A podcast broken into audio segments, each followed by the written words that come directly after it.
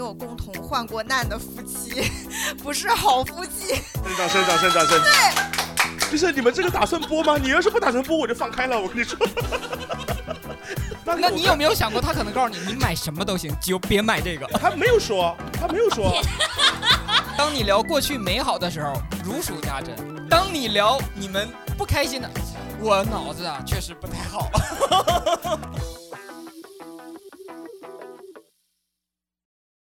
欢迎各位收听《生存之道》，我是本期节目主持人姐夫，坐在我旁边的是 Rock。嗨，大家好，我又是强势不起来的 Rock，猜猜我今天会不会强势起来？我争取。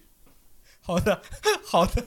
本期节目我们邀请了一些我们的好朋友，一起来聊一聊恋爱中的那些小事儿。下面请各位朋友跟大家打个招呼吧。Hello，大家好，我叫老 K，大家可以叫我 KK。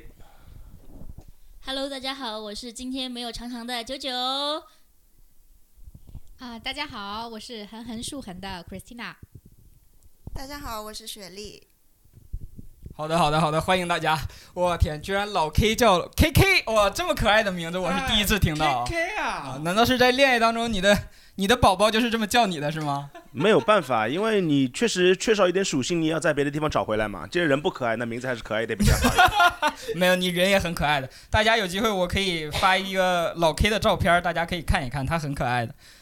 然后我们本期这一期主要是想聊一聊恋爱中的那些小事儿。正好我们今天邀请到的这些朋友，要么是已经结婚的，要么就是在一个稳定恋爱关系当中了。所以我们就开门见山的，我想问第一个问题，就是在呃人海茫茫旅途当中，呃你的另一半是什么样的一个特征吸引了你？试图强势的 Rock 今天先敢为人先，我先说吧。好的，好的，欢迎。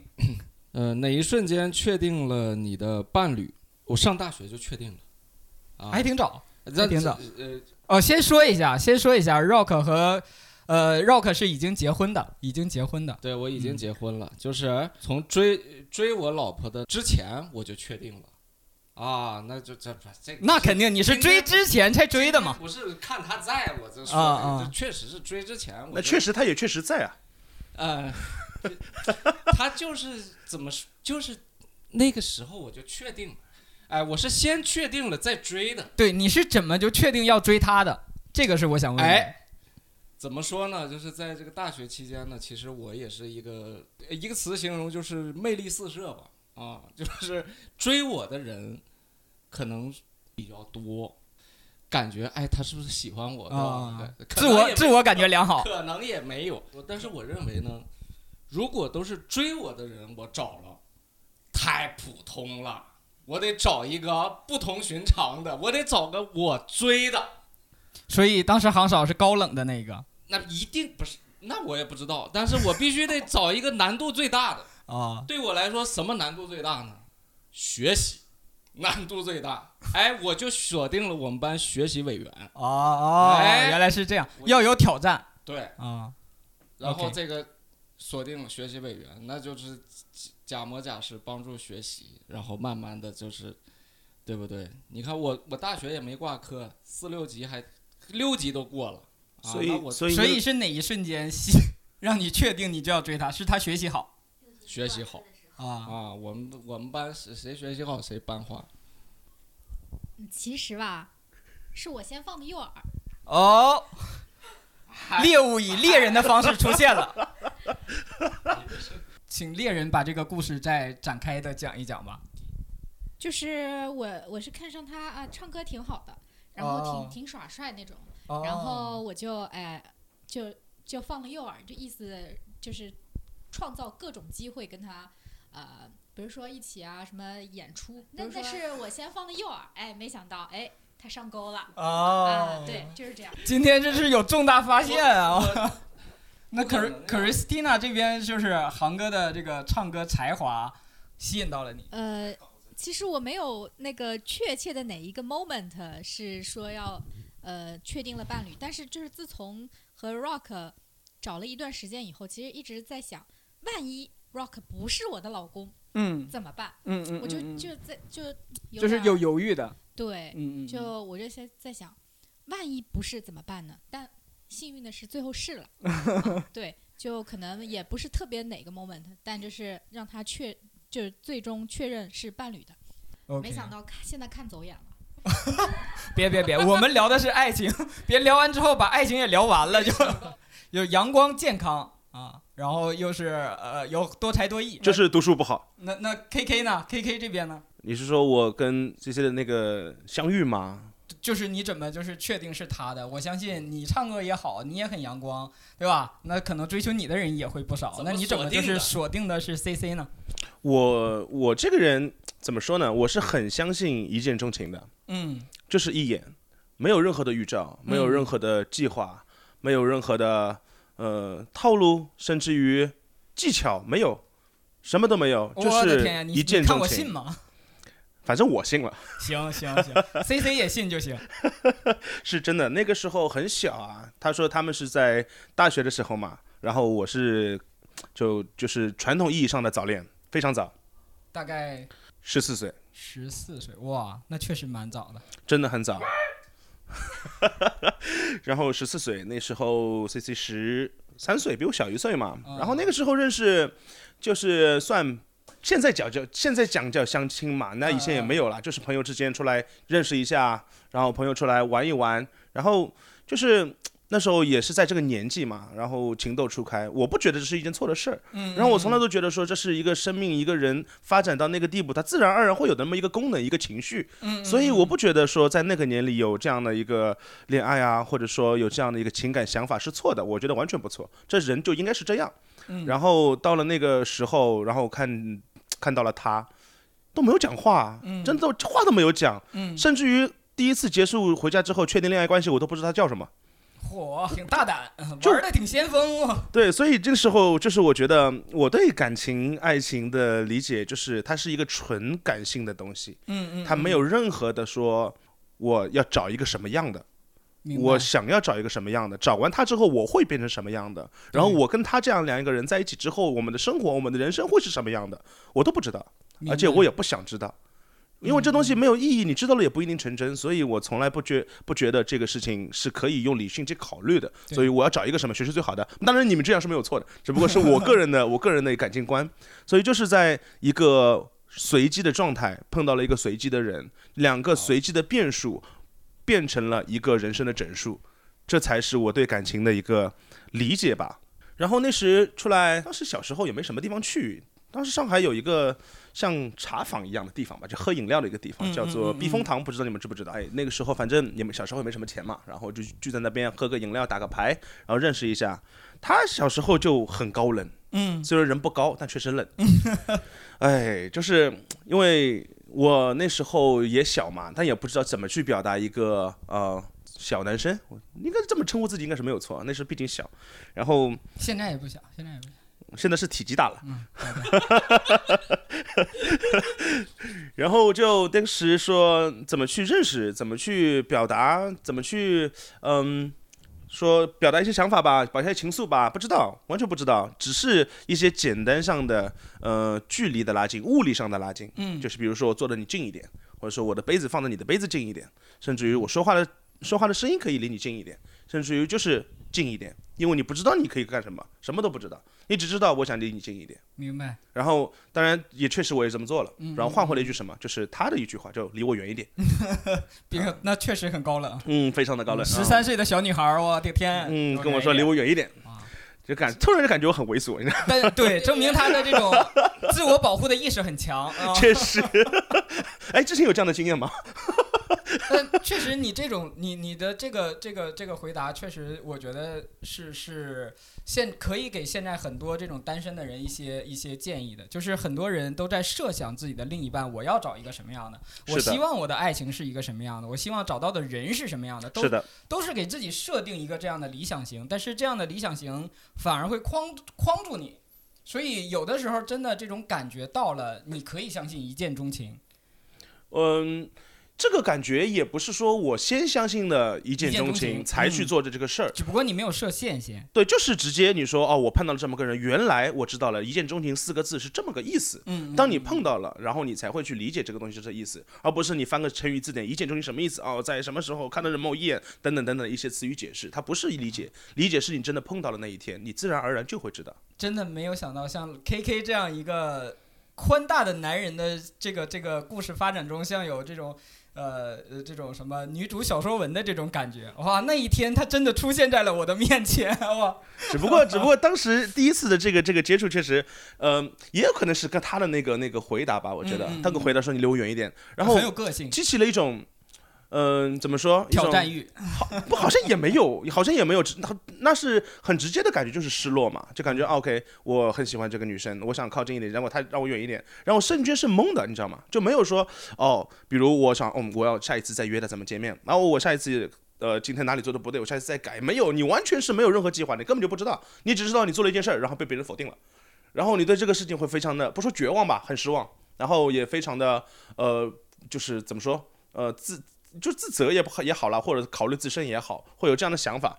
所以第二次的见面就，其实我们确定关系后面也就没怎么见面，就是没有说呃相处一段时间，然后我们兴趣爱好啊，我们各方面啊是不是匹配啊，我们各方面是不是哎适合啊，呃然后各综合考量一下我们是不是应该在一起，没有就没有，就是很简单的，我喜欢你，嗯嗯，你是不是喜欢我？如果我想跟你在一起，你是不是愿意？仅此而已。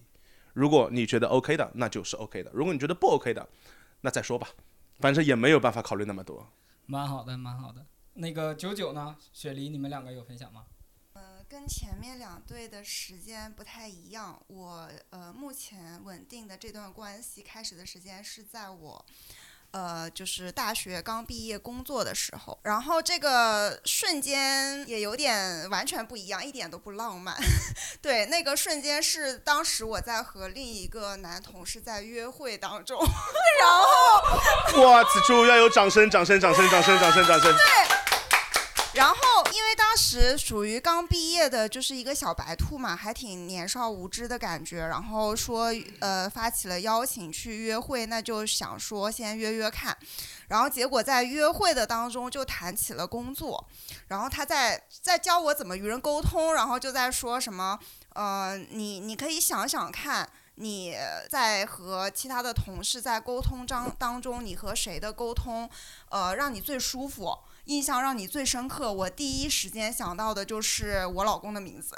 然后我脱口而出，然后气氛一度陷入了尴尬的境地，因为本来在呃公司里面，我跟我老公的关系就比较好。经过了这一次之后，就是这位约会的男士就无疾而终了，因为基本上从那一瞬间给我就是感情，呃埋下了一个伏笔，就是萌生了一个萌芽，就是可以让我知道，呃我老公这个人在我的内心里面是不一样的。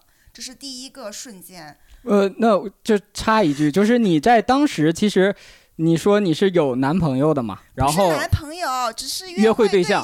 OK，你是有一个约会对象的。然后呃，听你聊下来，其实你跟你老公当时，哎，其实就是我啊。当时我们也是有聊天的，呃，就是那段时间的话，呃，你你跟你的约会对象在沟通。那你同时如果说你的你老公是在什么时间，他也没有跟你约会，那他是在什么时间的沟通会让你觉得你会想到这个人，或者说他是一个什么样的人？我觉得应该就是潜移默化了吧，因为那个时候他还有女朋友，所以我没有对他有任何的非分之想，只能说就是经过不断的沟通，大家工作上的交流，就可能给我默默的种下了一个种子。对，当时是一个这么样子的情况，然后第二个瞬间，接下来就是呃，对他没有女朋友了，然后在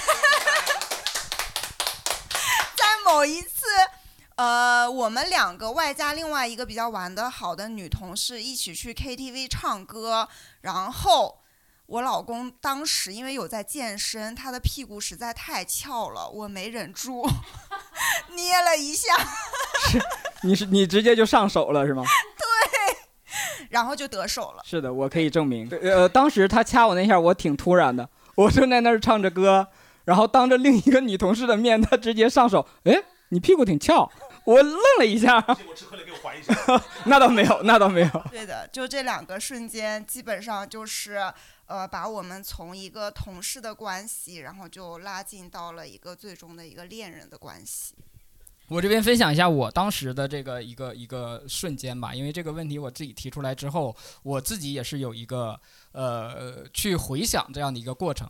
嗯，其实当时呃是身边有朋友说过，因为在我们公司我们那个团队里边，我们两个都是东北人，然后我们的说话方式啊和一些很多呃沟通都比较相似，所以当时是有身边的朋友首先去说说你们两个很像，你们两个可以尝试在一起，但是我当时的第一反应就是可能就是因为太像了，我觉得可能不太适合。因为两个太像的人，可能就相当于是同级的电电电磁一样，就会比较相似，所以当时的没有说太想去呃尝试，或者说没有太敢去尝试，嗯，但是后来也是就是有这么一个机会的时候，就想试一试嘛，万一呢？那，也不是说呃，如果你找一个跟你。生活性格完完全不一样的人，可能也不一定就那么适合。所以当时就是去从那一个瞬间决定让我就是大家口中说的你们两个比较像，所以我决定去试一下。那就是我们的这个这个关系的确认，就是让我们开始确定了这个恋爱的关系。然后是哪一个瞬间让我觉得说我们可以呃相伴到老，或者说扶持的走下去？这个故事说起来就是很呃很离奇的一个故事。我当时是工作的状态，然后他是刚毕业的，就是大四即将毕业的这样的一个状态，然后到我们公司来实习。然后有一天晚上呢，他回不去学校了，那我们就到外面找住的地方。然后哇，这个剧情怎么那么没事没事，成年人成年人啊。然后 然后找这个住的地方呢，我们很傻，我也不知道当时为什么不上网去找住的地方。呃，我们当时工作的地方是在上海南站附近，在上海南站附近。然后呢，我们去了，呃，我们我们自己在找住的地方。哎，也巧了，我们走那一路没有看到任何一个酒店宾馆。然后呢，那边就有个有个人过来了，他自己推着电瓶车过来。你们找住的吗？我们说对，我们在找住的地方。他说来，你跟我来。我说，我说，我我想那个，你这是宾馆是吧？因为我怕是旅店，因为在上海南站附近。他说，对对对，宾馆宾馆。然后后来给我们拉到了那个地方呢，哎，就是个旅店，很小很破的一个地方。然后我当时其实是不是很满意，但是呃，也是为了他明天要去上学嘛，要尽快，所以我们就说那就先住这儿吧。但是住下来之后呢？老板又过来说：“哎，隔壁有个房间还不错，你们要去看看吗？”那我们就去看。去看了之后呢，因为我们在这个房间住下了，所以我们在这个房间已经付了钱了。然后去另一个房间的时候，我以为这个房间的钱会转到那个房间去，他并没有。所以我们去的第二个那个店的老板又过来找我们要钱。然后我当时就很恼火，因为这个住的就不是我的，我我想象当中的那种住的环境。然后我这边就跟那个第一家那个老板就大吵特吵，就吵起来了。吵起来了之后，他们就属于那种外地人结帮人嘛，就是一帮一派的，然后就很快把我围住了。然后围住了之后，我当时也就是血压一热，我上来我说那大不了咱就打一架吧，对吧？然后他们那个意思就是我人多你人少，我还怕你吗？就是在这个一就是呃，本来这种事情解决的时候是我出来解决，呃，他是在房间里的。但是就在那一瞬间，就是突然我后面冲出来一个身影，帮着我一起说怎么打你怎么着？就我没想到一个女孩在那样的一个环境下会挺身而出，哦，然后在这件事情过去之后呢，她也没有说去抱怨或者说去，呃，去去。用因为这件事情有很大的脾气或者怎么样，他后面也是反倒去安慰我，然后我们到现在也会拿这件事情开玩笑，对吧？哎呀，当时怎么那么傻？一个刚毕业的大学生，一个已经工作了一年的，呃，这个两个都是大学生，你说这都不知道上网找个住的地方，哎，就是所以这两个瞬间，其实我当时就会觉得，找到这样的一个人，在这样的一个环境下，他没有退缩或者说去抱怨，而是跟你一起去扛。那我觉得在今后的生活当中，他是会给到我很大帮助的。就是这样的一个瞬间，让我决定了，就是可能我们一定要把这段关系走下去，或者走得更远、更久。呃，那其实我们也听出来，就是各位在自己的爱情当中也经历了很多，有从大学。呃，开始的有从十四岁就开始的，像我这边可能会比他们稍微慢一点或者晚一点，我这边是大学之后才开始的。那所以我想问一下，大家在自己的这么长的恋爱过程当中，有哪件事情让你记忆比较深刻，或者说有有你们之间有哪个呃小确幸的点，让你在你看来是非常值得纪念的一个点？好，那我先说，嗯，就是我们。刚来上海的那段时间是我印象非常深刻的时光，因为那个时候他是出国留学了一年，等于我相当于我在国内等了一年，而且我是从北方已经工作了一年，辞职来到了南方，然后其实那个时候两个人都居无定所，嗯，然后呢，真正意义上第一次开始同居。而且两个人都没工作，嗯，就完全到一个陌生的城市，全新的开始，非常陌生。然后来了上海，边找租要租租房子，嗯，然后边找工作，嗯，我们俩住在澳门路的一个旅店，叫中华精英什么网络旅店，那这酒店应该很好。然后我们每天在美团上抢那个他那个当天一个优惠券。就是那个房间是上下铺的，那个哦，所以你们还是日租原价是大概一百二左右，反正抢那个券就是八十块钱。我们每天晚上得抢明天的住的券，然后白天我们俩各自找各自的工作，晚上回了旅店，然后还得交流一下今天找工作的一个经历。然后就在澳门路，然后他然后对面是有一家徽州菜饭，然后天我就觉得当时那个徽州菜饭他们家有一个蹄膀。特好吃哦，太好吃了！我就是每天就到点儿就饿，然后就就就那段时间是我们印象非常深刻的。对于你来讲，就是刻骨铭心的一段两个人一起共同经历的一段艰苦时光。嗯，就大概十几天。无法确定，就是我们一是就对方这父母就把女儿就这样交扔过来了，这靠谱？这靠谱吗？这样的就是就突然间责任心一下也上来了，一下责任心爆棚，哎呦不得了了。所以其实，在这段时间，对于你个人成长也是其实会蛮大的，心理上。就真的那那那那那十五天，直接长了十五岁。对，因为你的责任不一样，你不是你自己，你还要照顾别人的女儿和你身边的女人。我的天。啊！但是这俩是同一个人啊。K K 呢？K K 有吗？我其实很多，让我列举一件，其实还挺难的，因为有很多也确实不能讲，少儿不宜。可能讲了你们就不能播了。行，那个下期我们开个付费节目。付费的听，可能就真的不能播了。行，因为一定会发生一些瞬间，或者是一段时间，让你们的感情也好，你们的相处方式也好，有一个阶层上的，或者说智商的一种变革，一种升华，是这样。嗯，我记得那时候我们都很小嘛，也很小，刚刚恋爱了没多久，可能嗯，当时应该是一年都不到，当时十几岁，然后认识的时候是夏天，嗯。然后没有几个月之后呢，我是初三，他初二嘛，然后我升高中了，然后他就还是他到初三，他升初三，然后我们当时学校离我家是非常非常远的，非常远的，然后我每天单程，我当时骑自行车上班嘛，嗯，要上学上学啊不上上学上学，习惯了，上班早，对，深入骨髓的打工人啊，早恋还算了，还童工，你看这是，太早了，然后那个时候。就每次上学单程的自行车的路程就要将近一个小时，嗯，每一天每一天，然后我要骑一个小时上学，然后下了课我还要骑一个小时回来，可见我当时体力是很好的。我当时没有现在这样 XL 版，以前是 M 版的。明白。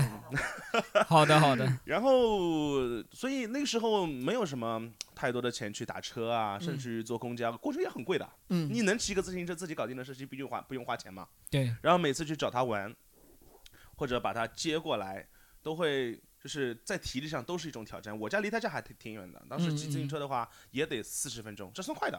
骑得慢的话就更就就更长了。我要我跟他约好，比如周末当时上学嘛，啊周末出来玩，OK，那我说。那我男生接女生，这个好像是约定俗成的事情，对对，很正常。不管你多大，好像都是这个样子。对对对。哦，然后说去接她，我从家里要骑，呃，我们就说四十分钟吧，骑到她家，嗯，接了她，骑回来，然后玩好再送他回家，我自己的骑回来，嗯，就这个路程是相当相当夸张的，就每次都是这样，都是这样。然后你要想，两两个单程是我一个人，嗯其中两个单程是我带着他，明白？你懂吗？这种负重你知道吧？但是我不是说你重啊。然后有一天，就是我不想就直接那么快的骑到他家门口，然后在还有一段距离的时候就下车了。嗯，我们走一走吧。嗯，走一段，就是想说把这个时间拉长一点，拉长一点，这样跟他多待会儿。每天就是因为当时在一起的时间确实不够长，嗯，确实不够长，每周两天最多了，最多了。有时候有时候两周三周有没有一天都不一定的。明白。那时候他初三还要读书，对吧？读书成绩还不太好，是吧？那可能是因为你。插个题外话，有个很有趣的点，就是当时他母亲其实知道我的这个存在的嘛，然后跟跟他说，把这份试卷做到六十分，我让你出去玩，及格就行是吗？要求确实也不高啊，那确实是个门槛，他也很难做到。然后那天送他回家，当时小时候还是会牵手会是什么嘛，然后我们牵着手。然后就有个很有趣的点，我不知道你们有没有这个感觉，就是离的家越近，嗯，你走的越慢，嗯，你手握的越紧，因为不想分开，到最后手麻了，手麻，真的麻了，是捏到麻的那一种，你知道吗？就是真的是，真的是那个时候才知道牵手是可以把手牵麻的。还好你那时候是 M，如果你是现在的，可能它折了，可能对，可能就是断了，对，可能得养个一个礼拜，哇，以后不能跟他牵手了，我的天哪，工伤啊这个。就是那那一段路其实不远，我估计我现在估摸着可能几百米，哦，也就几百米，没有很很长，没有很远。就你知道快到了嘛？那快到了那就下车，下了车之后往家走，然后一边走牵着手，我还得还得推着自行车，然后一边走，就是不想那一个时间结束，不想那么早的回家，不想那么快的分开。嗯嗯。然后就那一段的时间里面，我刚刚说的是那种就是说肢体上的感觉，你还有心理上的感觉，你知道吗？这你就知道。哦，原来我是那么的不想跟他分开。这一段时间，就这一路，你可能没走五米，你的心情上的一种沉重感和你的不舍感，和你对这份感情的珍惜感就会越强。就那几百米，就那几百米，它大于可能很多人谈恋爱半生，你知道吗？就那个几百米，就真的让我知道，原来这一段路，这一段走向我们可能要暂别的那段道路是多么的长，那一段路是多么的难。那一段路是多么的不想走完，所以我这个真的通过这次聊天儿就可以看到很心思细腻，然后有这种很感性的这一方面。Christina 有吗？啊，相相比那个 KK 的牵手，我和 Rock 是在学校的操场上压马路。嗯。可是压着压着，他就是不牵我的手呀。我说这人。这这都多长时间了，也不牵一下我的手，没啥眼力劲儿呢，这小伙。所以我就主动的说：“哎，咱俩难道不用牵个手吗？” 然后他就开始：“哎呀，当然当然可以了。”哎呀，好礼貌，我的天哪，这个哎呀，Rock 这么礼貌吗？哎呀呀呀，哇！哇，好客气啊，好官方。好的，好的，可以，可以，可以，没问题，没问题，没问题。之前之前的举措给你添麻烦了。都不知道是我没经验呢，还是他没经验。你们都没吧？感觉是。难道他一瞬间就把你手给拉麻了吗？哎，我我也想，我也想像 KK 一样，拉着 CC 的手，捏到麻，捏到麻。可是从来没有过。啊啊！晚上回去试试吧。这可能 Rock 这边太礼貌了。啊，对，还有呢，就是我俩，对我俩刚来上海那会儿，呃，确实就是挺困难的。然后我俩就有一个存钱罐，嗯，就是喝吃完七喜的那个盒子，嗯嗯嗯，然后吃完七喜冰激凌，那叫八喜吧？啊，八喜，七喜是一个饮料好吗？八喜，我就想七喜不是喝的吗？怎么是怎么是吃的呢？八喜，啊，我俩，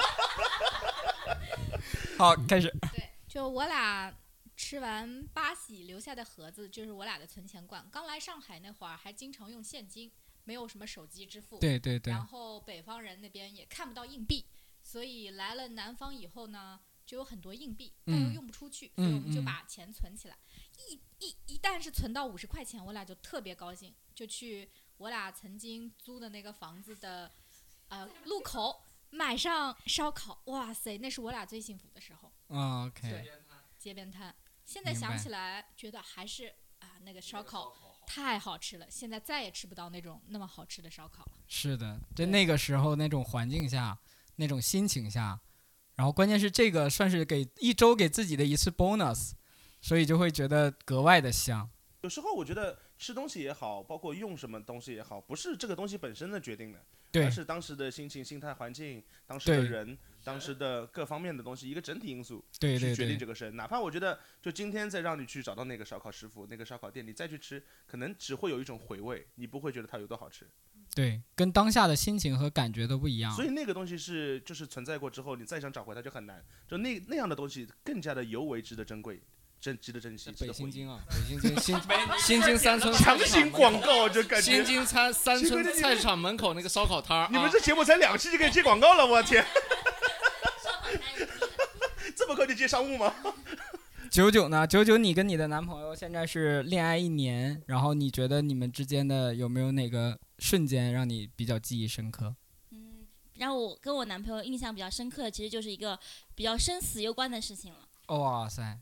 快讲讲，其实是真的是因为我们俩的不小心啊，造成了一个意外。嗯嗯，是也是去年吧，我们两个人因为疫情解放，然后一起去报名了一场就是那个武功山徒步。当时报的时候没有觉得那个事情是很难的一件事情，觉得两个人背着包就出发了。当时就是因为之前有过一次很短暂的徒步经历，觉得没有那么难。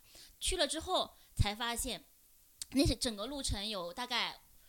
五十公里，嗯，然后山山顶上下的海拔有一千六百公里，嗯，然后整要整整的走两天两夜，嗯，结果我们两个因为不注意，因为前在前面一个好走的时间，第二天就是横横跨那个山坡的时候，呃，补给点没了，嗯，导游在那边提醒我们说这是最后一个补给点，如果那个补给点你们不买水，后面将到终点都没有水，嗯嗯，他导。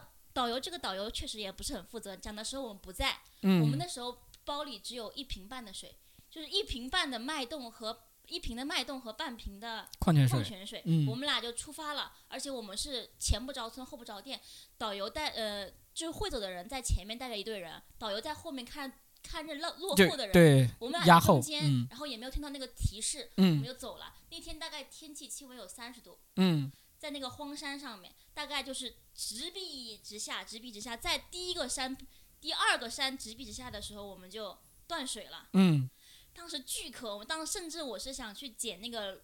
被别人别人剩下的水丢在那个还没有剩的，是丢在那边，就是结了点露珠的 水都没有剩下的。这么可怜。对，是荒山野岭下。然后当时我们就分分那个水的时候，就特别哦，当时分那个水的时候，觉得特别感人。就是他永远都是，因为他背的包比我还重，拿的东西比我还多。然后当时天气还很热，他就说一直跟我说，这个水就是他喝让我喝一口，然后他说他舔一口，嗯，我喝一口，他只舔一口。那个瓶盖就是在大概他只。补充了一点点的水，就这样一直坚持到第二队人赶赶到赶到我们，然后跟他们买了一瓶水。是当时那个人觉得我们太可怜了，两个人就半瓶水走不完那个二十公里的山路的。所以说，如果后面没有人赶到，我们俩真的是很有可能爬山出事故的。明白。所以说那只那那趟旅行结束之后，我就一直会记得这个细节，就是他会让我你多喝点，你多喝点，然后他只是舔轻轻的舔一口，然后甚至不喝。就是这个点，其实我对于我来说，其实人性。真的是你很渴、很饿、很险境的环境下，你们会真的会说“我多喝一口，你多喝一口”，但他不会，他是省着给我喝的。所以这一点，我觉得他是一个很无私奉献的人。此处掌声。所以其实网上说的还是有道理的，就是跟你喜欢的人，如果想确立一个长期的关系，要出去一起旅旅一次游，就知道这是一个什么样的人了。因为这旅旅游的路上，你会遇见很多突发的情况嘛。和一些一些事情，你可以看到这个人的解决方案，他的应变能力，以及把你放在一个什么样的位置。所以这个九九的这个分享确实还是让人很触动的，尤其是在一个生生生死攸关的这样的一个关键时刻。呃，我这边其实。其实跟大家情况也都会比较类似，就是，呃呃，经历过的一些事情，就是呃苦难呀，或者是一些呃痛苦的经历，其实会比较记忆深刻。呃，我那我是之前有过一次创业嘛，然后创业失败，然后呃让我记忆最深的就是我那那在那个阶段，其实嗯我也会有一些跟朋友的酒局，然后有一次我就是喝多了。然后创业失败，喝多了。第二天一早，我醒来的时候，其实整体的状态就会比较差。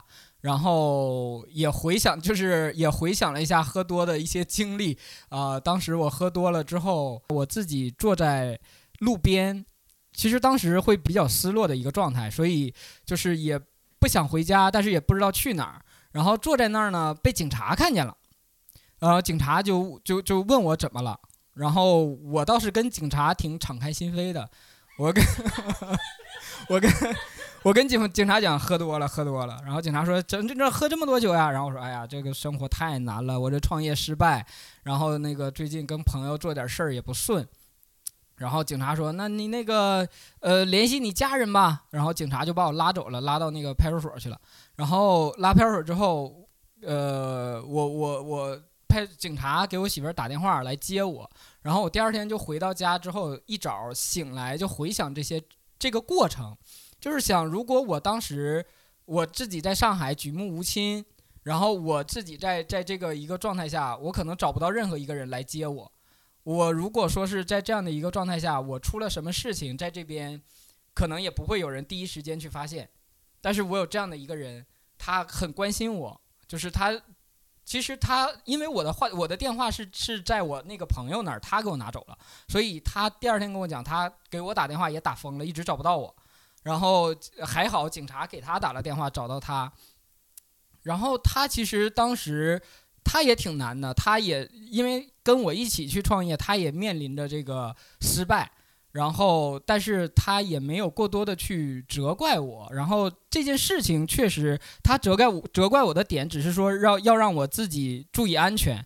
他也是一直在跟我讲说，如果你出事儿了，我怎么办？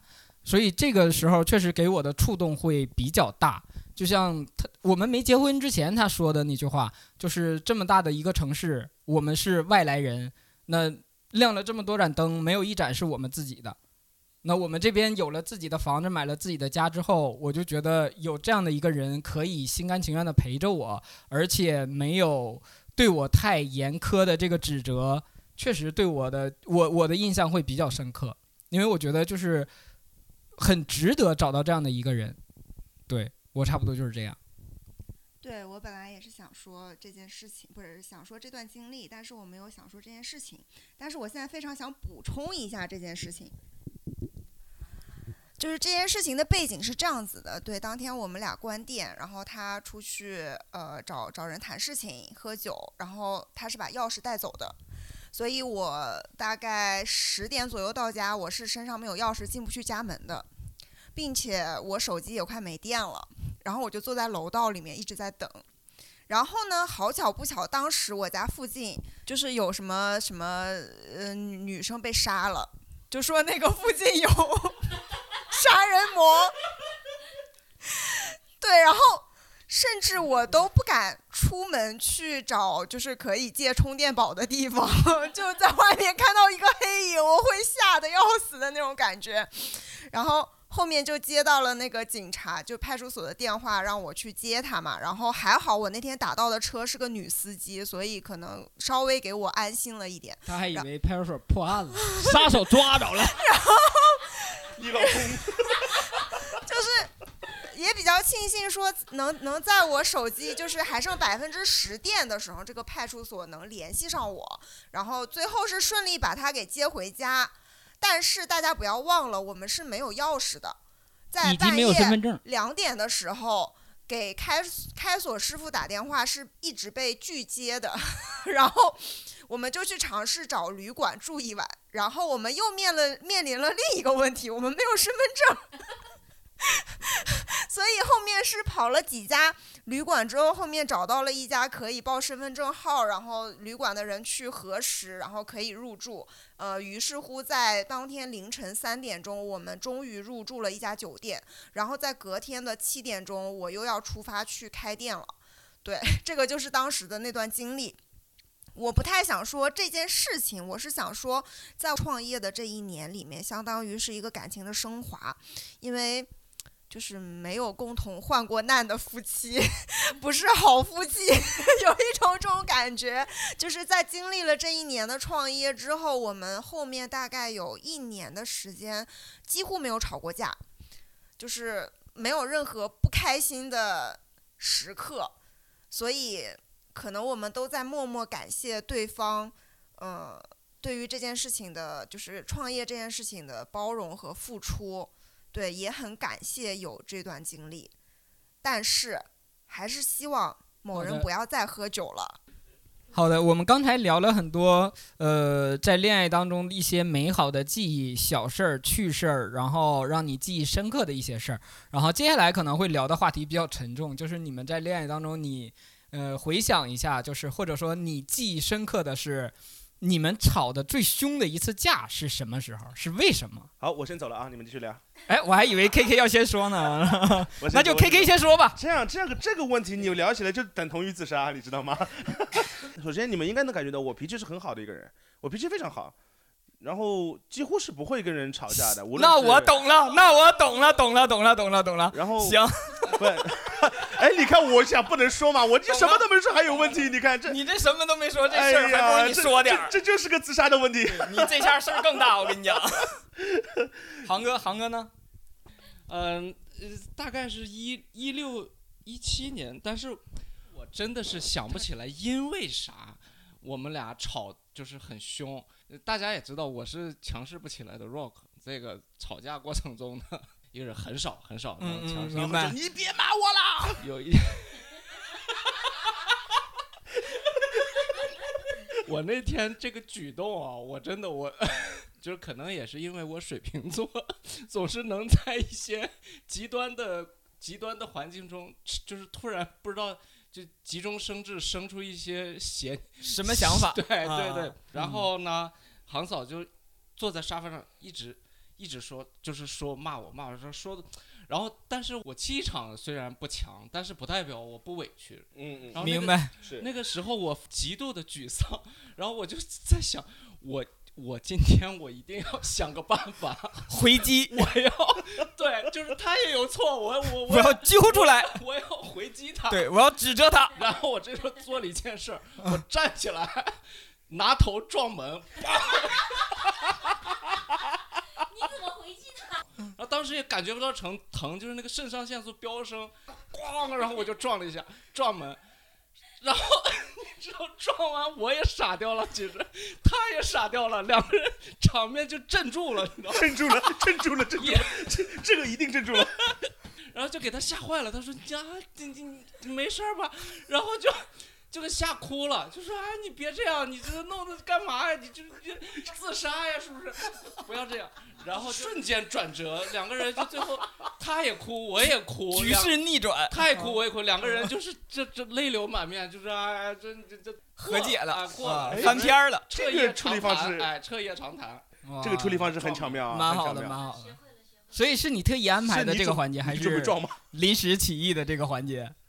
撞门的这下。撞撞门，我是就是，其实就就是短暂的一个安排，就是我我我在因为当时想，我说我今天我必须得把必须得翻盘，但是我组织语言肯定是来不及了，对我得先来个突然奇袭，我得来个伤敌八百自损一千。呃，因为我我这人就是脾气不太好，就比较暴躁，经常抱怨，和 KK 不太一样，我的脾气。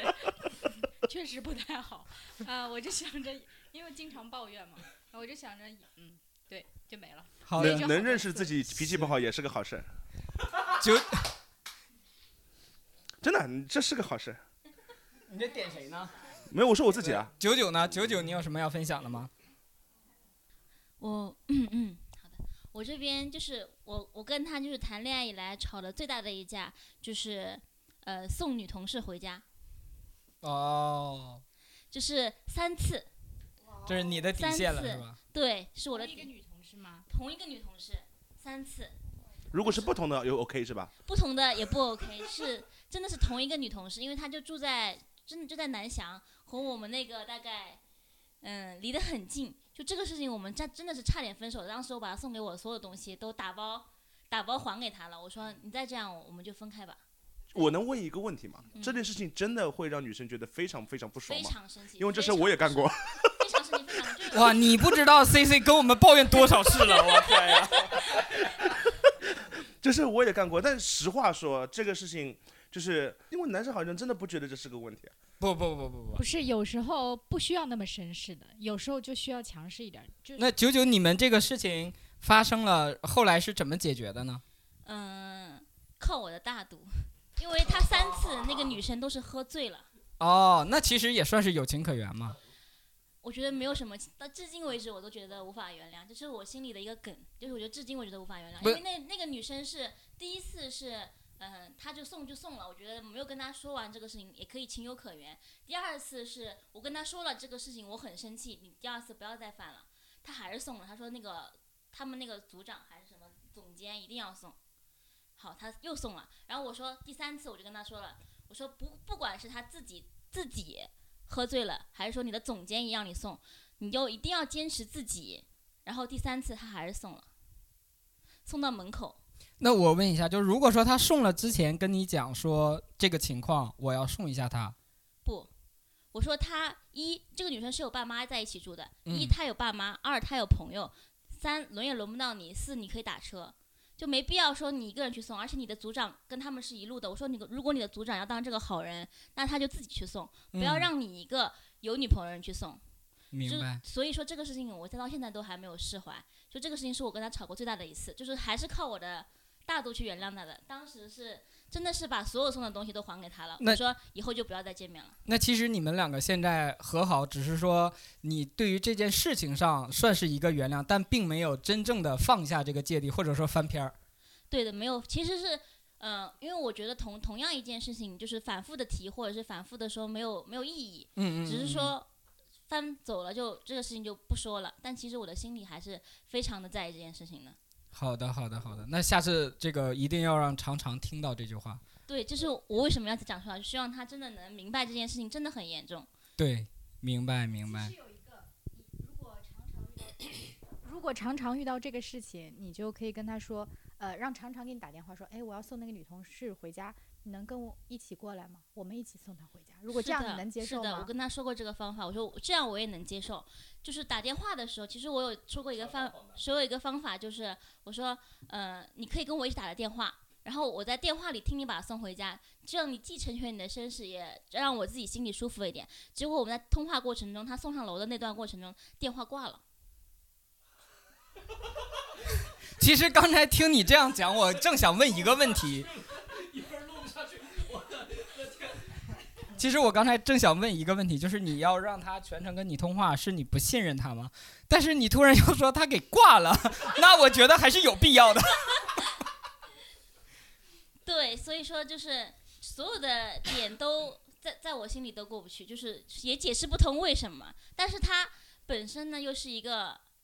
其实没有那么多想法的，他是一个很软弱的，就是比较性子很软，不很善良，很纯真，很很善良，很纯真。我之所以原谅他，也是因为这一点，就是他可能别人要求他做一件事情，他不会去第一个想的是拒绝，而是说我怎么做才能把这件事情做，帮助到他。对，所以说我为什么能原谅他，也是因为他性格本身的，并不是那个女生真的会怎么怎么样，那个女生可能对他而言没有那么多的吸引，只是说他一定要把这个忙帮到底，只要是别人请他的事情。明白。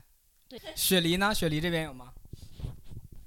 嗯，我这边有一个呃印象比较深刻的吵架，但是具体是怎么吵的，以及是就是是怎么发生的，我已经忘记了，只记得当时的结果是，呃，就是我老公离家出走了，一整晚。哇，好长啊！就是是刚在一起大概半年的时候，然后。忘记因为什么吵架，然后当时我就不知道堵着一口气，我就洗了澡，然后打扮的很漂亮，然后我一个人出去吃饭了，然后但是我走到小区门口的时候，我又觉得有点不妥，然后我就往往回家走，想说，因为那个时候火气已经消了嘛，想说就是要不要一起出去吃饭，然后回去的时候在路上偶遇他背着包走了。对，偶遇离家出走的老公。对，具体是因为什么吵的已经忘记了，但是确实是因为就是这确实是第一次就是离家出走这样子，然后后面呃吵架结束之后没有沟通，就是呃约定了约束了彼此，无论吵得再凶也不可以离家出走。所以这个约定到后面没有打破过吗？没有，从来没有。对，第一次看到有约吵吵架约定这个东西实现的。对，所以所以这个我印象很深刻，因为是唯一一次离家出走。嗯，后面也是没有机会。啊，对。其实刚才我们听到，就是很多有矛盾的点都是，呃，需要去沟通的。其实沟通都是可以去解决问题的。就像长长久久之间的这个问题，呃，常常可以去跟九九直接的去讲说，我的我 care 的点是什么。我在意的是什么？我并不是说你不一定不可以去送他，但是你送他的前提是什么？或者说你要做到什么样，你才可以去送他？当然，九九也可以去给他一个反馈，就是我为什么去送他？就是这些事情其实就是可以直接去沟通的这样的一个点。然后就像那个刚才航哥和呃 Christina 他们之间讲的也是一样，到后来他们和解的办法也是沟通，去就是彻夜长谈，才会把这个问题去解决。然后刚才雪梨讲的这个点也是，他最终的收尾也是通过互相的沟通，最后把这个问题解决掉了。OK，我们收掉这个不好的这这方面的事情，我们去聊一个，呃，你们在一起这么久，给对方送过的一个礼物，就是可能对方觉得嗯 so so，但是你印象很深刻，然后你很期待他给到你一些反馈的一个礼物是什么？有吗？哇，K K 笑这么开心，K K 先来。不是，这个事情确实有点好笑。就就我，我先我先说一下吧。我这边我记我记忆最深的礼物，当然我也记得他的反应是什么。呃，也是，就是我们在最难的那一年，就是我创业的那一年，然后赔了很多钱，然后手里也没钱，然后到了他生日，应该是。他生日的那时候，就是我当时确实没有钱送他很多礼物，然后节点呀什么的这些就肯定没有礼物了。然后，但是我想生日的时候一定要送他礼物，然后我又没有钱，然后我就想着以数量和这个奇特取胜。可能它的整体价值不高，但是我送的这个东西，哎，有意义。两斤黄沙？没有，我送的是什么呢？我是一个喜欢二次元动漫的，所以呢，我想着我之后会好的。我我我这只是我暂时的困难，那我就许你一次，你后面可以可以有一个很好的礼物的机会。那我送你一套龙珠。问题是，问题问题是他只送了一套里面的一个，可以送七次。然后我我选择这个龙珠呢，我在选择的时候我是选一套，以七颗龙珠嘛，七颗龙珠就是会叫会呼叫一次神龙。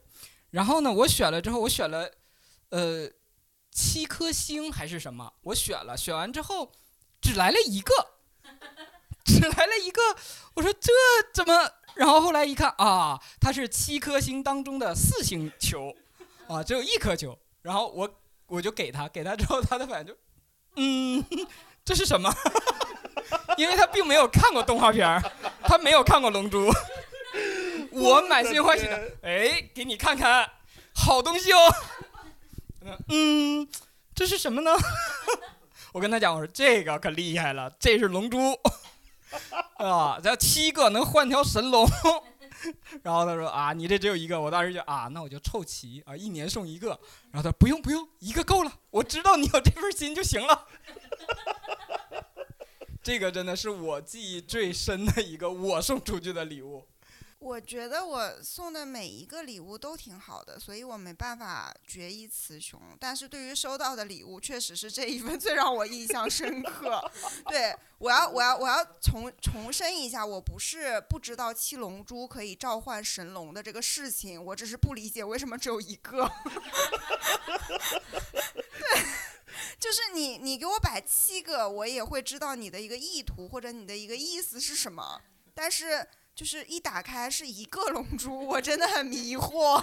你你一个打你他他一个他又送七次，就是我真是七个生日都没有礼物。关键是如果说你这个你要给我七次，我收到的第一份是个一也行，是四颗星。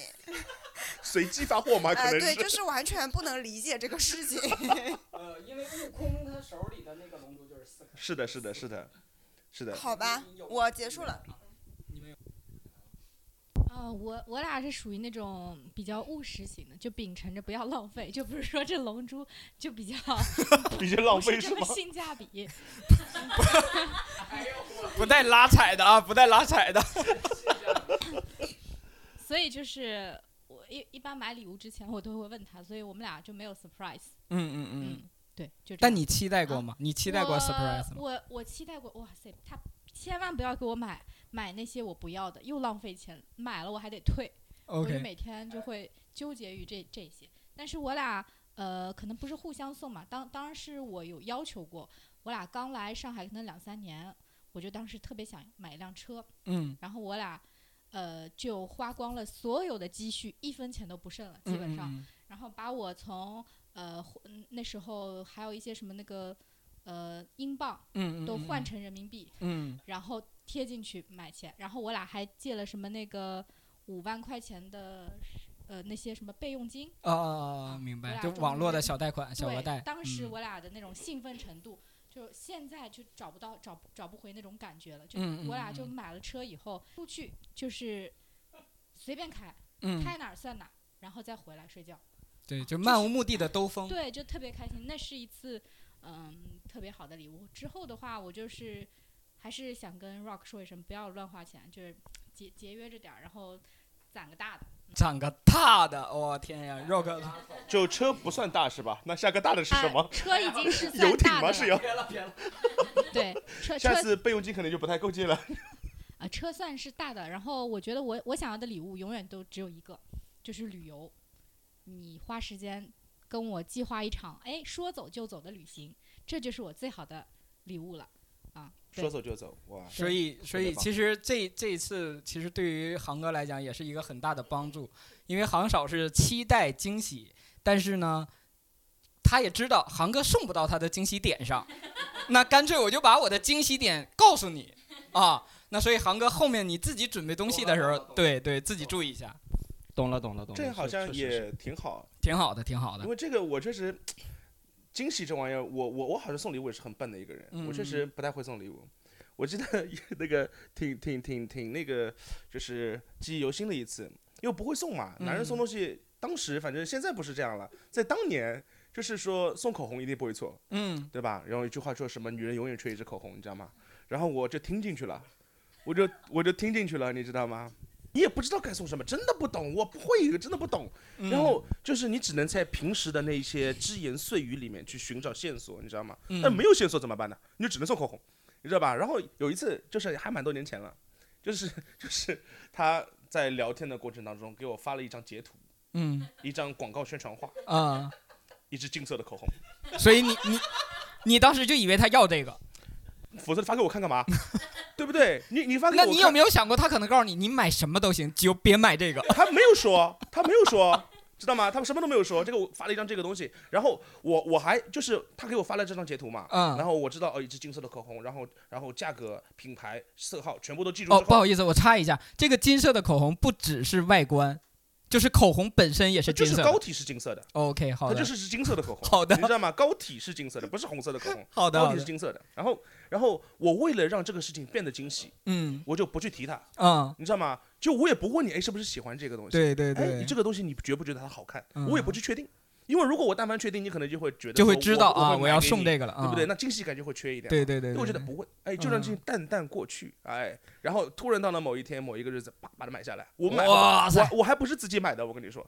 就是我觉得如果自己买的话，你会有购买记录。嗯，我还让朋友买。哎呦我天，心思这个细腻呀！我还让朋友买。哎呀，你稍微出一点儿，他都能让你退了。真的是，但凡出一点岔子都不会发生这个事儿，我跟你讲。然后，然后我就让朋友买了嘛。我当时其实我看到这个口红的时候，我也很惊讶，你知道吗？就我觉得这个口红金色的，它，它，它的意义在哪儿？你知道吗？我不理解。但是我的不理解，我觉得是因为我个人的一个审美。当时可能还是想，我太直男了，我这种这种 fashion 也好，可能跟不上，你知道吧？就我的审美可能跟不上，我这种是时代前沿的东西，我这种不不配去评评价，不配去评论。那行，他觉得好就一定好嘛。然后我啪我就买回来了，然后送给他之后，他一开始也没有跟我吐槽，他说嗯，对，反正他就哦，这就是他反也反应过来了，这就是我当时发给你那支口红，嗯嗯，对啊。我说，你看，我还我还特别骄傲，你知道吗？嗯我特别骄傲，我特别自豪。我知道那一时，因为我明显感觉他是有点懵跟愣的，但我把他理解为惊喜。我理解为他是被惊喜到了，他不是被惊到了。OK OK，好的好的。所以我在当时很长一段接下来一段时间里面，我都不知道这个事情。啊。然后是后来哪一天，他当着我的面跟别人吐槽，没事哇，这个这个老 K 送我一只金色的口红，你们能想到吗？啊。然后一顿吐槽，我说，哎，这个不是你喜欢的吗？他说不是啊。这就是我给你看一看，我觉得这东西很奇怪，然后我就发给你了。我说哦，你也没跟我讲清楚，我怎么知道？你知道吧？我怎么知道？然后他为了配合，那买给他了嘛，他肯定要用嘛。然后我我也很好奇，其实当时我就觉得金色的口红怎么用呢？涂个金色的嘴唇出来吗？我真的不理解。我那时候收到这张图，到最后我给到他手上，到他用之前，我都不知道这个口红是干什么的。啊，我真的不知道，不明白。可能我想所以所以他用过，他真用了，他用了啊！我不知道怎么用，你知道吧？我以为像你画什么妆是金色的口红，是是是要是 cos 那种什么神佛之类的东西吗？银河护卫队，我天，真的太夸张了，不理解啊，这种东西。哦，然后，然后，然后他告诉我有一种画法叫叫什么叠叠，反正叠上去一种，就先画成红色，再把这个金色叠在上面，就会显得嘴唇更加立体，更加有这种金光闪闪的感觉，你知道吗？我说哦，原来是这么用的，我天，我又我更加确信我中太对了，真的是。真的有这这就我真觉得哇，这个东西我肯定是没有错的，一定是首先是你要的，对不对？第二，我送你的时候你惊喜了。第三，你看这种装法，除了这支口红，别的口红办不到。对对对，对不对？它是个基础。哎，你看我这个一条线下来，我觉得这东西太完美了，真的是。我可太聪明了，我可真是个大我，真的是，直到直到现在或或后面聊天的时候，才发现这件事情真的好蠢。哎，会不会有可能 C C 只是假装吐槽一下，其实也特别喜欢那个？不，他是真的吐槽。我发给他的时候，我就是想跟他吐槽，怎么会有这种口红？哎，我也真是想想，真的回头再看，就是但凡当中有一点错误，都干不出这事儿啊。你们有吗？我送给他的一个呃，第一次送给他的礼物是他正好他过生日，然后呢，他过生日，我就想说怎么给他一个惊喜。那天当时我们两个都是工作日，然后呢，我当时是请假了下午。一一两个小时，下午请假两个小时是，然后去回家，提前准备给他布置了一个生日的那个气球，有个氛围，生日氛围，然后还有很多灯啊，还有很多就是打的拉花什么的，嗯，还有拉花，还有那种花，玫瑰花什么的。我自己在那就提前两个小时回家，静在那边打气了。就打气打了一个小时，就疯狂的踩气，踩完气之后就开始粘那个生日快乐。嗯，那个生日快乐是我这辈子充过最难充的气。嗯嗯，它犄角旮旯都很难，就很难充进去。反正就是大概花费了呃一个小时充气，然后又买了蛋糕，然后又买了他一个很喜欢的一个。我当时觉得他很喜欢的一个衬衫，因为那个衬衫他已经就是领口已经穿的有点破了，然后我就说给他买一个，而且他很他而且他很喜欢那件衬衫，我当时就给他复刻了一个一模一样的衬衫，对，放在那个玫瑰花海里，然后呢又打气又又有气球，然后又有那个蛋糕，还点了蜡烛，他很开心，等他回家给他一个惊喜。然后呢，我跟他说为什么我回家了，是因为我身体不舒服，嗯，他以为到家的时候看到我是一个非常。憔悴，憔悴倦容，然后又黑漆漆又可能很可怜的一个形象。结果他呃，叭一开门，当当当当，然后我就给他放那个生日快乐歌，然后就给他唱歌，说啊啊，就是那一副很呆傻呆傻傻的样子，就很有惊喜感。对，就感觉他很可爱。嗯，所以你是觉得这一次是成功的，而且他的反应你也是满意的。呃，对对对。OK。你觉得是成功的吗？嗯，我觉得是成功的。好像是路人采访。雪莉呢？雪莉这边有吗？非常有默契的一次吧，就是我俩刚在一起的时候，前面也有交代过背景，是我大学，呃，还没毕业的时候，对，然后那个是第一次互送礼物，我我有点忘记是什么时间了，是为什么送礼物？是五二零吗？反正就是，呃，我呃是是一个 D W 的手表，当时还蛮火的，那个布袋的红白蓝条相间。其实我是想，我是想要那个表，我也没有跟他讲过，我也没有提到关于任何这个牌子的手表，但是我帮他买了一个，因为我想说，我帮他买了，因为我喜欢，我再自己给我买一个就是情侣的嘛。结果我们两个买了一模一样的表送给对方。就是。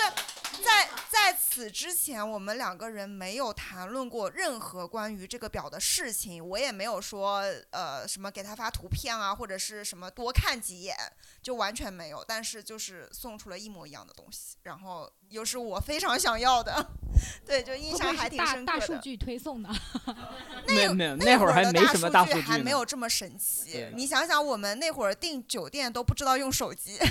呃，其实聊到这个礼物，我们可以看到，其实每个人的点还是不一样的。就是，嗯，就像刚才最开始航哥和 Christina 这种，嗯，可能我期待惊喜，但是你永远送不到我的惊喜点上，那你就还不如送一些实惠的东西。然后可能像，呃，像像长长久久这样，呃，处于热恋当中的这样的一个状态，就会很，就是会制造这种。氛围感去去给这个惊喜，或者说给自己的仪式感拉出来很多的这种，呃，喜悦，对。然后像 我们的 KK，哇，真的太棒了，太优秀了。嗯，就是一个笑话。对，没没有没有没有，这个是给很多直男一个很好的反面教材啊，大家别去学，就千万不要自以为是，你知道吗？对对对对，有的时候还是还是要要去。就是叫什么多交流啊，多问问啊，不要自以为是，对。然后其实，嗯，关于爱的话，定义也会有很多种。然后我们也知道，爱是一种强烈的、积极的情感状态和心理状态。那其实。呃，每个人对爱的理解也是不一样的。那我之前曾经看过一本书，那个书上它主要是讲心理学的。那它是讲爱的这个状态，我个人是比较认可的。所以我先跟大家分享一下我对这个爱的定义的认可，然后想问一下大家对爱的理解是什么样的。嗯，这本书上说到，就是呃，爱的这个状态不是说前呃可能后期会有依赖，会有依靠，但前期一定不是依赖。就是你的爱不是因为依赖而产生，而是因为爱才会产生依赖。这个颠倒的关系是这样的一个情况。因为其实我们可以看到，有很多人，就比如说他，呃，比如有有一些网恋者啊，这个不能以偏概全，但是举一些例子是这样的一个情况，就是呃，他在网上找到一个人可以陪他聊天，可以有倾诉的感觉，然后他当他想找人沟通的时候，就可以找到这个人，那他可能误以为这就是爱，但其实这并不是爱。那你可能坐在电脑前面的那个人换成另外一个人，你依然可以跟他倾诉，你依然可以完成你的这个情绪的表达，所以这个可能就不是一个正确的爱的产生。那什么就这本书上说到的什么才是正确的爱？就是你面对这个人的时候，呃，你面对他的时候，你希望把自己变得更好，你才能觉得可以跟他在一起。然后你跟他在一起的时候，你希望帮助把他也变得更好。其实就像爱的定义里说，是一个积极向上的这样的一个情绪，在整个相处的过程当中，是两个人都想，呃，双向奔赴的。我是为了你好，然后我也是为了能够配得上你，我会把自己变得更好。所以我对这个的认，呃，这个的定义是比较认可的。然后想问一下大家对这个爱的定义有什么自己的想法？呃，我发表一下。可以，可以。呃，我觉得我认可一半。就是让自己变得更好，然后让自己变得更加值得被依赖，我这点非常认可。但是，想要改变对方，是不是一定要互相奔赴？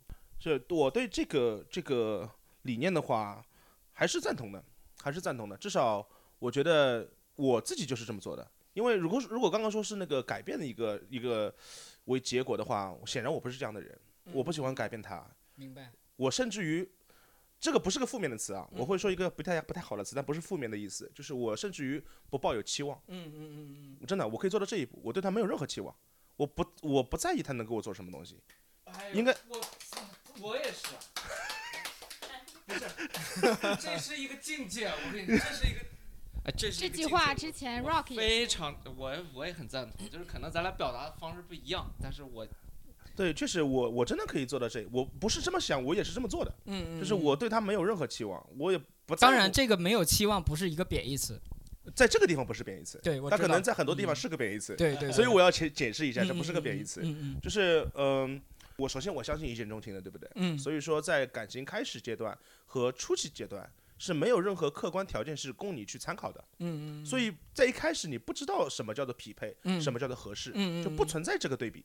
所以一定是说你喜欢上了，然后你爱上了，然后你在一起了，然后互相了解的过程当中，才会有慢慢慢慢客观的，比如条件啊、性格啊、嗯嗯脾气啊等等等等一些慢慢的其他因素就会出来。对。然后出来之后发现，一定真的一见钟情就是万般合适嘛？不是的。对。一定是会有其他的东西会造成甚至于矛盾。因为生活生活不是只是看一定的上面，嗯。所以所以我觉得，嗯，既然。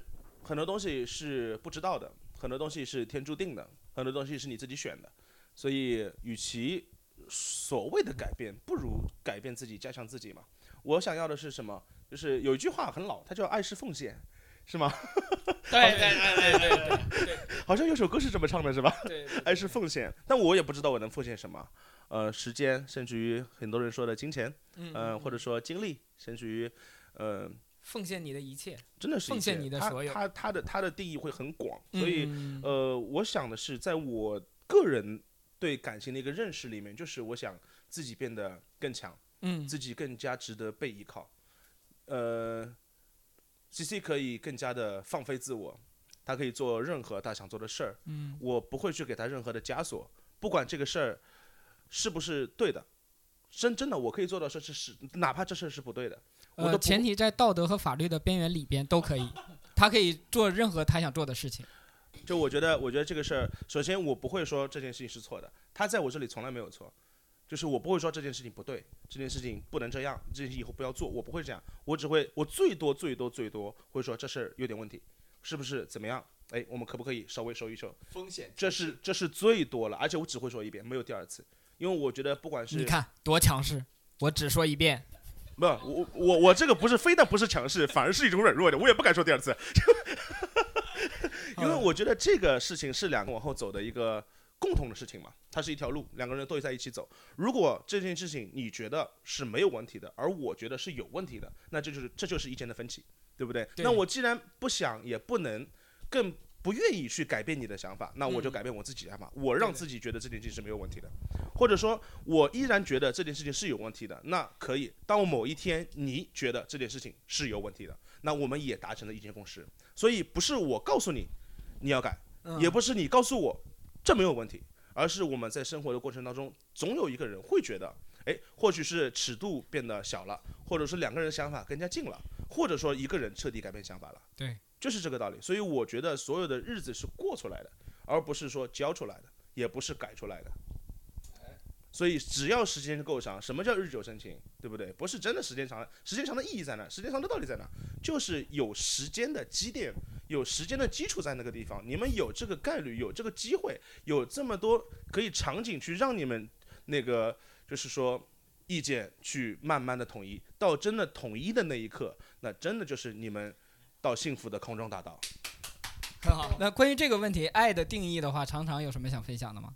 就其实我觉得刚才 K K 说的很对啊，呃，就是说那个爱是一个奉献，就觉觉其实觉得刚才 K K 说了很多，我觉得呃有很多点都说到我心里去了。就其实呃九九做什么，基本上我也不会去不会去说他什么，就基本上都是由着他去包容他，去包容他，他他想做啥就去做啥。对，就甚甚至他可能有些。不想，就就很多，其实做做像做，就有很多时候无理取闹，我都是很去去包容他的，就可能也是和我的性格有关吧。行行，没了就没了，没了就不说了。呃，雪梨有吗？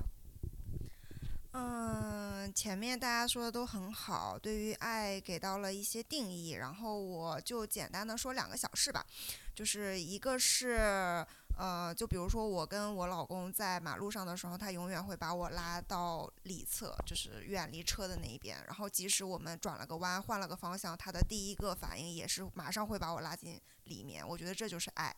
然后呃，对于我这边来讲，因为他前面也讲了说他跟别人吵架，我会冲在前面。那其实刚好前阵子发生了一个事情，就是呃快递员上门吵架，然后我老公在门口跟他吵。我当时下意识拿着锅盖就挡在了我老公面前，对，就是我当时脑子就跟那个 Rock 撞门的时候是一样的，我没有就任何的想法，就是下意识的就拿着锅盖，然后就挡在了他和快递员之间。我觉得这也是爱，就是两个小事情，嗯，表达了我们两个对于爱的理解吧。OK，我们可以听到刚才 KK 就是有一篇自己的对爱的理解，然后呃，其实说的也是很很得到大家的认可。然后呃，这边雪梨这边是用一个两个很小的例子来把这个爱形象化，所以其实就是可以看出，呃，不管你是爱或者被爱，你都会有自己的一个包容也好，宽容也好，都是想让对方更好，能够让对方。不是说可能是改变他更好，而是让他享受到更好的一个生活，让他，呃，就像 K K 刚才讲，他更希望 C C 这边做一个无忧无虑的小女孩，不管多大年龄，可能 C C 今年也只有十八啊，但是她永远都是在 K K 这边，永远都是一个无忧无虑的小女孩，呃，我是无条件去服从她，我觉得这样是一个，嗯，非常好的这样的一个状态，也希望，呃，所有的男士都可以去让自己的爱人过得更好。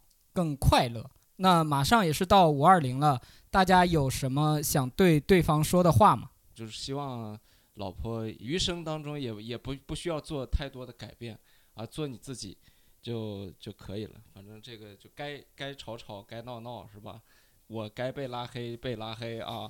然后，但是呢，这哇，这个故事你应该讲讲啊，这拉黑的故事。那不经常的。但是也从没有。想过要分开，就是希望我的老婆可以开始恢复运动。嗯嗯嗯就是就希望她更健康。对，就为了健康，别忘了你是咱们班的八百米冠军。哇塞！文武全才，我刚刚不是说那学习委员是吧？对啊，那真的很厉害。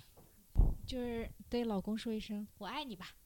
哇哦，简单且有力量的话。K K 呢？我我说嘛，其实。嗯，怎么说呢？五二零，对吧？五月二十号。其实，在在以前，因为我你还是这个话，我跟他的时间太长了，很早以前就认识，很早以前就互许情愫，所以在那个年代，并没有那么多所谓的节日，所谓的这种特殊号码的这种纪念日，没有，哪有什么以前什么三月十四、四月啥玩意儿那种什么一三一四，没有这种数字的概念的。然后我觉得。其实没有这个概念才是对的。我觉得为什么现在需要那么多的节日，需要那么多的提醒，需要那么多的呃特殊的东西来告诉自己、告诉对方，我们是情侣，我们是一对。嗯，我觉得不应该这样。我觉得无论是五月二十号，甚至于嗯情人节，甚至于所谓的这种国内外的各种节日，七夕节，我觉得已经七夕节也是不过的。我希望吧，在将来，无论是现在，或者说更远的将来，我们可以，呃，摒弃那一些需要被提醒、需要，呃，告诫对方这种特殊、这种我们的关系不用不用提醒。嗯。因为在我心里，对你的爱就是这样，就是纯粹的，就是跟以前一样的，不需要哪一天的日子，我在五二零天特别爱你吗？没有。我在情人节那天特别爱你吗？没有。我只会越来越爱你。喂，好的。长长久久呢？长长久久这边有吗？就就我们这对我们长长久久来说，就是在座的各位都比我们的资历要要要长一点嘛，是吧？就其实我我还是希望对九九说，就希望能像我的名字一样，以后长长久久。